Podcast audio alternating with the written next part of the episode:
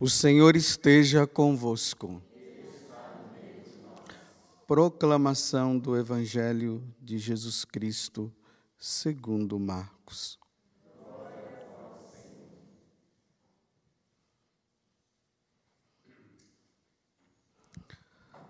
Alguns dias depois, Jesus entrou de novo em Cafarnaum. Logo se espalhou a notícia de que ele estava em casa. E reuniram-se ali tantas pessoas que já não havia lugar nem mesmo diante da porta. E Jesus anunciava-lhes a palavra. Trouxeram-lhe então um paralítico, carregado por quatro homens. Mas não conseguindo chegar até Jesus, por causa da multidão, Abriram então o teto bem em cima do lugar onde ele se encontrava. Por essa abertura desceram a cama em que o paralítico estava deitado. Quando viu a fé daqueles homens, Jesus disse ao paralítico: Filho, os teus pecados estão perdoados. Ora, alguns mestres da lei que estavam ali sentados refletiu em seus corações: Como este homem pode falar assim? Ele está blasfemando. Ninguém pode perdoar pecados a não ser Deus. Jesus percebeu logo que eles estavam pensando no seu íntimo e disse: Por que pensais assim em vossos corações? O que é mais fácil?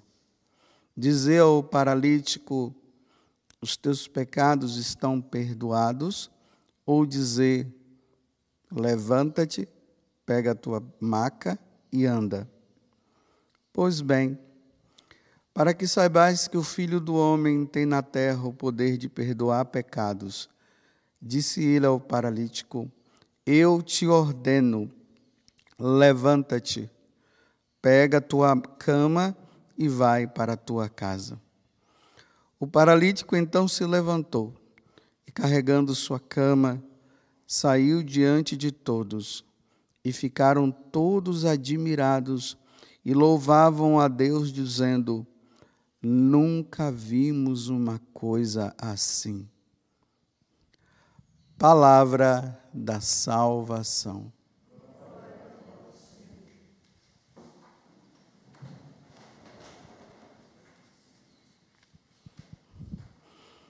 Mais uma vez voltamos né, nesse tempo comum, essa primeira semana do tempo comum, de modo especial hoje, sexta-feira, que é um dia muito especial para nós católicos, porque é um dia penitencial, né?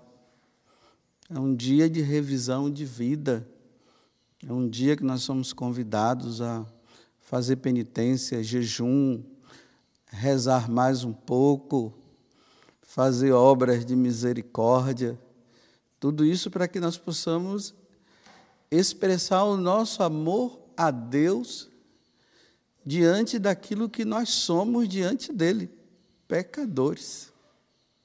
Somos filhos amados, mas também nós somos pecadores. E no evangelho de hoje nós nos deparamos com essa situação deste paralítico que foi levado por esses homens. Quando Jesus olha para aquele homem, vendo a fé dos quatro e olhando para aquele homem, ele diz: Filho, os teus pecados estão perdoados. Aqui, meus irmãos, está uma frase, uma palavra de Deus que tem uma importância muito grande na nossa vida. Ai daqueles que passarem por essa vida sem receber o perdão de Deus. Ai daqueles. Porque nós precisamos cada vez mais entender que nós estamos passando eh, a nossa vida aqui nos preparando para ir para o céu. Tá aí a, a Bruna, né, que está ali, ela foi até batizada no domingo passado, né? No dia do batismo do Senhor, ela foi batizada. Então, a Bruna, desde quando ela foi concebida no ventre da mãe dela, a Bruna entrou num processo de ida para o céu,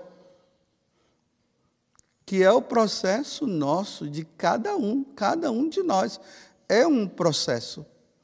Deus dá a Bruna a essa oportunidade dela passar esse tempo até chegar o dia em que Deus um dia vai chamar a Bruna, vai chamar eu, vai chamar você. E nesse tempo nós precisaremos estar preparados. Existem duas frases importantes para nós nesse mundo, nesse tempo de preparação. A primeira é essa: no dia que a Bruna foi batizada, o sacerdote disse para ela assim: Bruna, eu te batizo. Em nome do Pai, e do Filho e do Espírito Santo. Ai daqueles que passarem por essa vida e não for batizado. Porque aqui está o quê? A remissão dos pecados, ela contraiu, a partir da mãe dela, o pecado original. E naquele momento, ela foi remida, ela foi nas águas, ela morreu para ressuscitar agora com Cristo. Só que quando a Bruna tiver maior, quando entrar na questão da consciência dela e tudo mais, ela já está com a inclinação que ficou a pecar, embora ela seja ainda uma criancinha. Essa natureza nossa que ficou enfraquecida, nossa inteligência que ficou obscurecida, quando ela entrar nesse processo da consciência dela, ela vai ter que buscar o confessionário. Para lá ela ouvir do sacerdote: Eu te absolvo, Bruna, dos teus pecados, em nome do Pai, do Filho e do Espírito Santo. E todas as vezes que a Bruna errar, ela vai ter que voltar. E aí a nossa vida vai ser assim, né? Sai do confessionário, volta para o confessionário. Sai do confessionário, volta para o confessionário, até o dia que o Senhor nos chamar. Por que, que eu estou dizendo isso também? Porque hoje, na primeira leitura, na carta aos Hebreus, o autor dessa carta, nós falamos o autor dessa carta porque ainda não se sabe quem foi que escreveu, né? Antigamente até se falava que era São Paulo, mas não foi constatado que não é São Paulo. A linguagem toda não é de São Paulo, embora aparentemente seja, parece, mas não se sabe. Então, o autor da carta aos Hebreus agora, ele está relembrando ali para os cristãos do início uma coisa muito importante que aconteceu lá no passado, quando Moisés tirou o povo ali do, das garras de Satanás, né? 400 anos de opressão. E lembremos que o, o, é, o faraó, né? Por isso que eu já falei Satanás. O faraó, ele é essa personificação, né? Existe essa analogia. É o, o faraó que oprime o povo durante anos e mais anos, e Moisés vai tirar o povo das garras do faraó, que lembra esse, o demônio. Então, quando ele, quando ele tira e leva o povo para o deserto para prestar um culto a Deus, nesse período o povo falhou demais. Houve muitas falhas. E eles precisavam entrar na terra prometida. Quando eles estavam próximos da terra prometida, Deus mandou, né? Moisés enviou alguns homens na frente para dar uma olhada nessa tal terra, onde jorrava leite e mel para simbolizar né, a felicidade completa que eles iam ter neste lugar. Então, quando eles vão, ali está o Caleb, um, um dos chamados espias. Quando eles chegam lá, que eles veem, né? Aí diz que a, a terra era habitada por homens muito grandes. Então, alguns daqueles voltaram, quando voltaram para falar para o povo como era essa tal terra, eles voltaram assim com muito medo. Era bom que a gente não vai para lá, não, porque é habitado por homens muito grandes. E Caleb disse: Não, não é bem assim, não, mas Deus vai nos dar toda a força. Então, por eles não ter tido a fé necessária, e não ter acreditado que Deus estava à frente de toda aquela situação, aí Deus disse para eles: vocês não vão entrar na terra prometida. Não vão entrar, porque não acreditaram. A mesma coisa Moisés, né? Já lá na frente, Moisés também, tem um momento que Deus manda ele porque o povo estava murmurando, dizendo que não tinha água para beber, e Deus disse: vai lá, bate o cajado na, na, na rocha que vai sair água. Aí Moisés vai lá né, e diz assim: será que vai sair água mesmo? Falou mais ou menos assim, bateu e a água saiu. Aí Deus disse: você também não vai entrar. Então aquele povo não entrou na terra prometida. E também Moisés também não entrou. Então Moisés, ele viu a terra prometida, mas ele não entrou porque ele não acreditou. E aí o autor da carta aos Hebreus está dizendo assim, agora ele transcende, né? Aqui ele já não está mais se referindo a tal terra prometida enquanto terra de Israel mas a terra prometida, o céu. Aí ele está dizendo assim: cuidado para que vocês, diante da vida, com os seus pecados e com a sua falta de fé, vocês não entrem na, no lugar do descanso o céu é o lugar do descanso. Nessa vida aqui na terra, nós labutamos, estamos lutando contra o pecado constantemente, estamos lutando para ser de Deus. Mas lá no céu, essas coisas não vão acontecer, o sofrimento não vai acontecer. Ele está fazendo também uma comparação com o sábado, né? Onde Deus, depois que criou todo mundo, aí descansou, né? no sétimo dia, aí ele está dizendo que nós iremos entrar nesse lugar de descanso. Aí ele diz: cuidado, para que vocês não fiquem para trás, como aquele povo ficou, como Moisés ficou. Aí hoje eu dizia, né, enquanto eu estava meditando aqui, aí eu olhei para o Santíssimo Sacramento e disse para Jesus: Senhor, eu não quero ficar para trás, não. Dai-me a graça, Senhor, de no dia certo, quando o Senhor me chamar, eu possa me encontrar preparado para entrar no paraíso celeste, entrar no céu. Aí vem essa pergunta que eu quero fazer para você no dia de hoje. Você se encontra preparado? Já que a nossa vida é uma preparação nesse mundo para nós irmos para o céu, e pode ser que, se nós não estivermos preparados, nós venhamos a não entrar. Essas são as duas frases, eu repito, todo mundo precisará ouvir da parte de Deus. Eu te batizo em nome do Pai, do Filho e do Espírito Santo. E depois eu te perdoo. Eu te absolvo dos teus pecados em nome do Pai, do Filho e do Espírito Santo. Meus irmãos, Se não formos batizados, não entraremos no céu, não. Ide por todo o mundo e pregai o Evangelho. Aquele que crê, que crê em Jesus como Filho de Deus, como aquele que veio nos salvar, e for batizado, será salvo.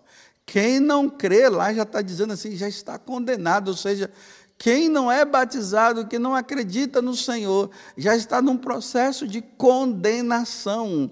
E se não se batiza, poderá se perder. E depois, com o passar do tempo, nós vamos vendo as nossas fraquezas, nós vamos vendo que nós ofendemos a Deus, vemos, percebemos que nós não que nós não amamos como deveríamos amar e nós temos que ir lá no confessionário para ouvir da boca do sacerdote que é Jesus falando: Eu te absolvo dos teus pecados em nome do Pai, do Filho e do Espírito Santo. Ontem, à tarde, né, eu vivi um momento de, de muita alegria, porque eu gosto muito de atender confissão. E o padre Rivelino, que é o nosso pároco aquele, me pediu para dar uma ajuda lá. E eu fui. E eu passei a tarde lá no, no confessionário atendendo. Fui ali das 14h30 até as 17h15, por aí. Eu lá, atendendo. Nós, eu, pelo menos eu, né? Não sei os outros padres. Quando eu estou atendendo confissão, eu vivo um momento de alegria com um momento de angústia. Aonde está a alegria? A alegria de saber que aquelas pessoas que estão indo lá, elas estão arrependidas dos seus pecados e elas vão ouvir da, do ministro de Deus, no caso era eu que estava ali, aquelas palavras: Eu te absolvo em nome do Pai, do Filho e do Espírito Santo. Ide em paz. Né? Muitas vezes eu falo bem assim, depois que a pessoa ela fala dos pecados cometidos, eu sempre digo assim: olha, hoje tem alegria no céu. Os anjos vibram de alegria. Por que, que eu falo isso? Porque ali naquela, no capítulo 15 do Evangelho de São Lucas, quando fala que do perdão da ovelha e tudo, né, que há mais alegria no céu por uma ovelha que se arrepende do que aquelas outras que estão lá e estão tudo numa boa. Aí eu sempre falo isso. Hoje tem alegria no céu.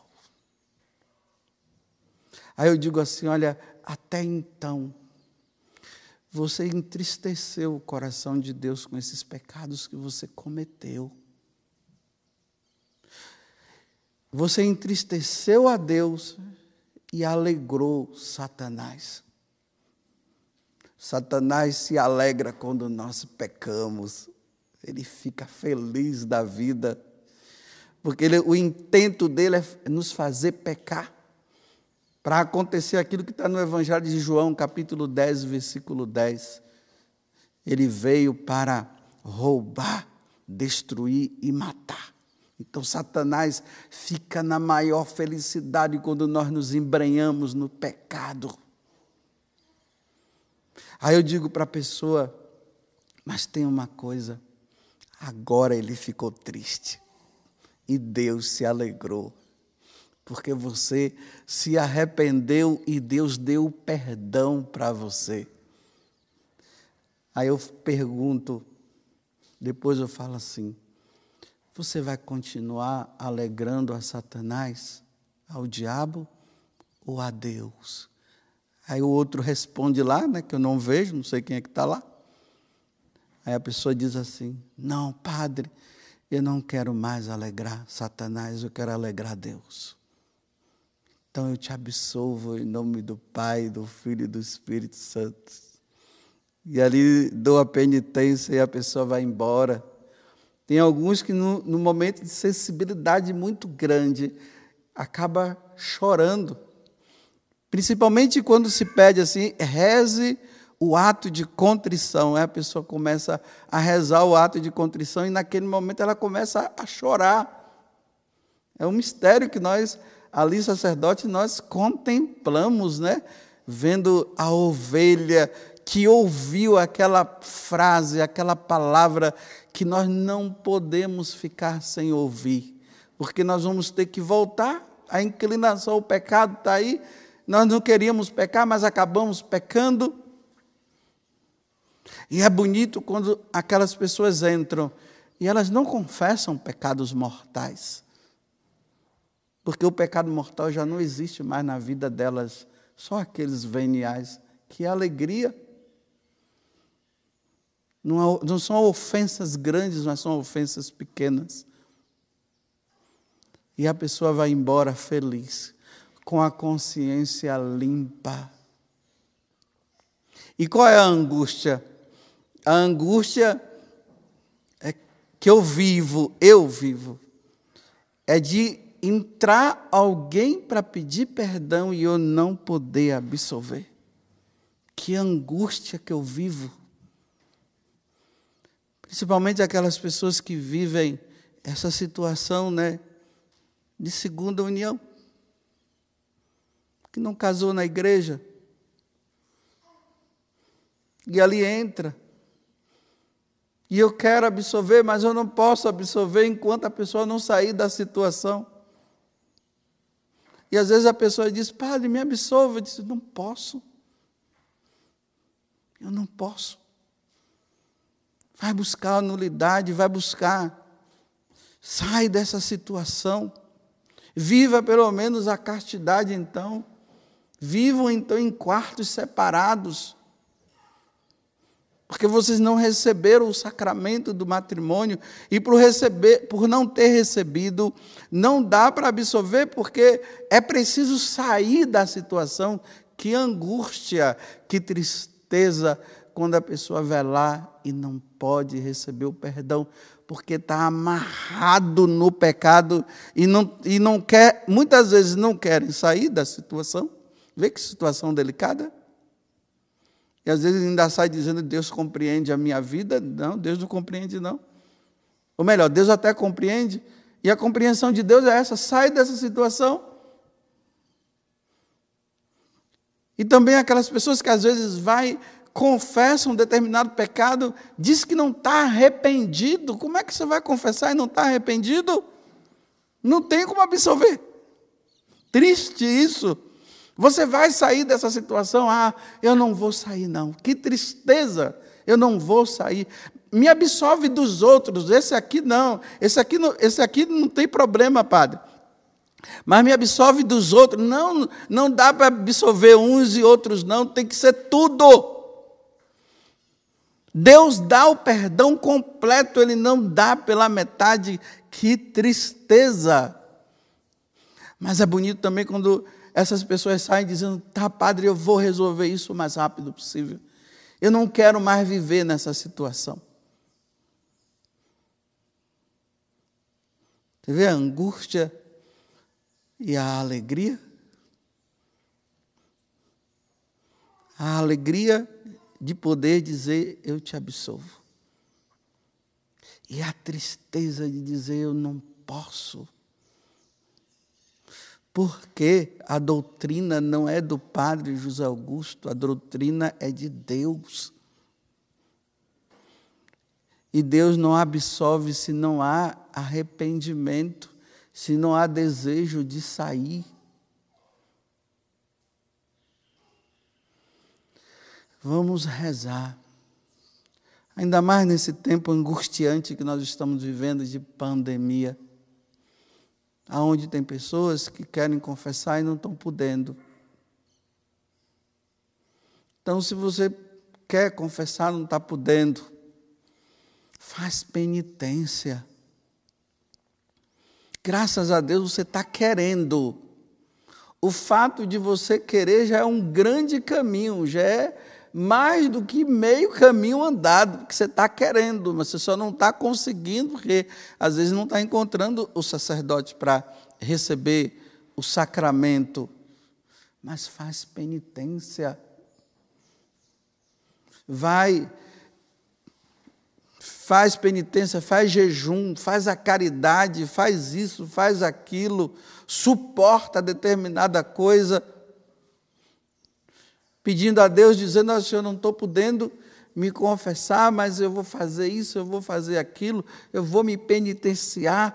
Mostra que realmente dentro do teu coração há arrependimento das faltas cometidas. Olha, cuidado, meus irmãos. Não caiam em pecado mortal nesse tempo de pandemia.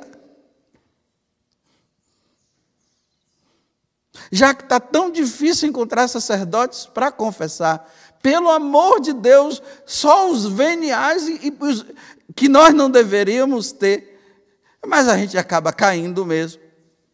Pelo menos, pelo menos nesse tempo de pandemia, viva merecedor do purgatório.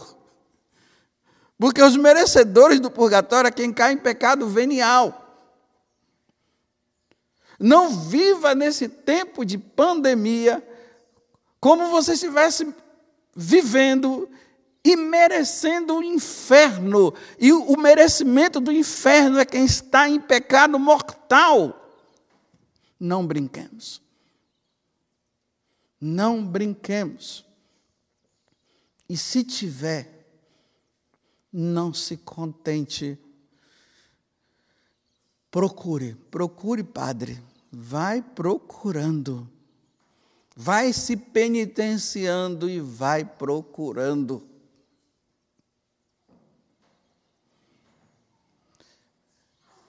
Mas que Deus nos dê a graça, então, de vivermos a fidelidade.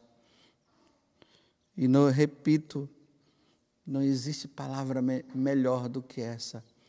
Eu te absolvo dos teus pecados. Vou terminar dizendo também uma coisa Cuidado para você não esquecer de que você precisa confessar. Tem gente esquecendo, viu? Esquecendo de se confessar. Não podemos esquecer. Isso tem que estar sempre na nossa lembrança. E ainda tem aqueles que dizem assim: não, eu não, eu não me confessei porque eu tinha que fazer esse trabalho. Meus irmãos, se você está em pecado mortal, você está dizendo que tra é, trabalhar é mais importante do que a confissão. Nunca foi.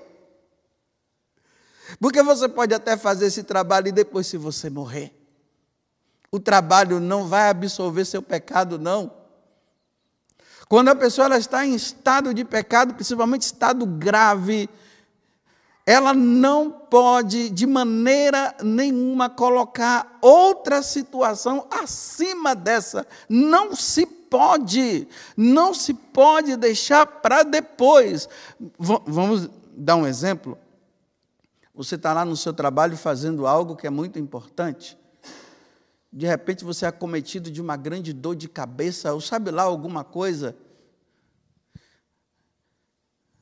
ou até mesmo, né, de repente, são sinais do próprio coronavírus. E você precisa ir no médico, você diz, ah, não, eu vou depois, não é porque eu preciso trabalhar. Você já viu que quando são as coisas relacionadas a esse mundo, aí a gente dá um jeito, resolve logo. Quando é de Deus, a gente deixa para depois. Ai, meus irmãos, vou dizer uma coisa para vocês: tem gente no inferno porque de, deixou para depois. Deixou para depois. Não, depois eu me confesso porque eu preciso fazer isso, eu preciso fazer aquilo. Nós temos que, nesse momento, ser discípulos de Santo Expedito, né? Quando o diabo disse para ele, crás para a conversão dele, ele naquele processo de se converter, de mudar de vida, o diabo dizia para ele assim: crás, deixa para depois, deixa para amanhã, Expedito. Amanhã você faz, viva o dia de hoje, rapaz crás, crás, crás. Expedito vai, pisa na cabeça do demônio para não ficar ouvindo a voz dele. E é aquele corvo que está lá, vocês veem a imagem que tem ele pisando a cabeça do corvo. Aí ele pega a cruz e disse assim: Hoje, é hoje, não vou deixar para amanhã. Louvado seja nosso Senhor Jesus Cristo. E a nossa mãe Maria Santíssima.